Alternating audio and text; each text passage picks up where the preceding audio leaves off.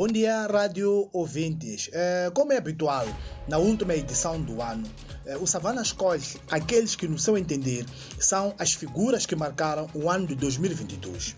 E este ano, o Conselho Editorial do Savana escolheu o ativista e professor Adriano Vunga, que é diretor do Centro para a Democracia e Desenvolvimento, como figura do ano de 2022. O jornal foi ao seu encontro e, na entrevista que nos concedeu durante uma hora e meia, lançou duras críticas contra a governação da Frelimo, que diz premiar os mais incompetentes. Contornos e pormenores sobre esta entrevista estão no Savana de hoje. Menção honrosa foi para Maria de Coppe, a missionária comboniana, cuja vida a insurgência arrancou no verão deste ano.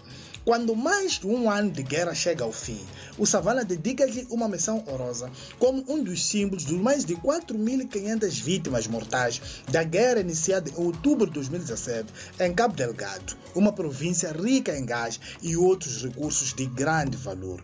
Igualmente, não passamos ao lado da atualidade noticiosa em Moçambique. Falamos da indústria dos raptos, que está a crescer a olhos vistos. As comunidades empresariais e religiosas estão indignadas com o rapto e morte do empresário Ayum Ali Momad. O executivo é acusado de inércia e de estar praticamente assaltado pelos barões da indústria dos raptos.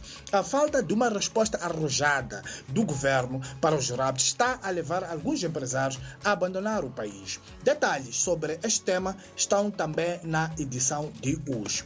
No setor financeiro, os antigos gestores do Mozabanco pediram à presidente do Conselho Superior da Magistratura Administrativa, Lúcia do Amaral, a recolocação do juiz responsável pela apreciação de recurso contra a decisão do governador do Banco de Moçambique, Rogério Zandamela, de impedimento de exercício de atividade bancária no país e contra a voltada das multas impostas aos requerentes. É um assunto que está a agitar a praça financeira, cujos detalhes estão no Savana de hoje, que já está nas bancas e nas nossas plataformas tecnológicas. Bom dia, Francisco Carmona, a partir da edição de Savana, é Maputo.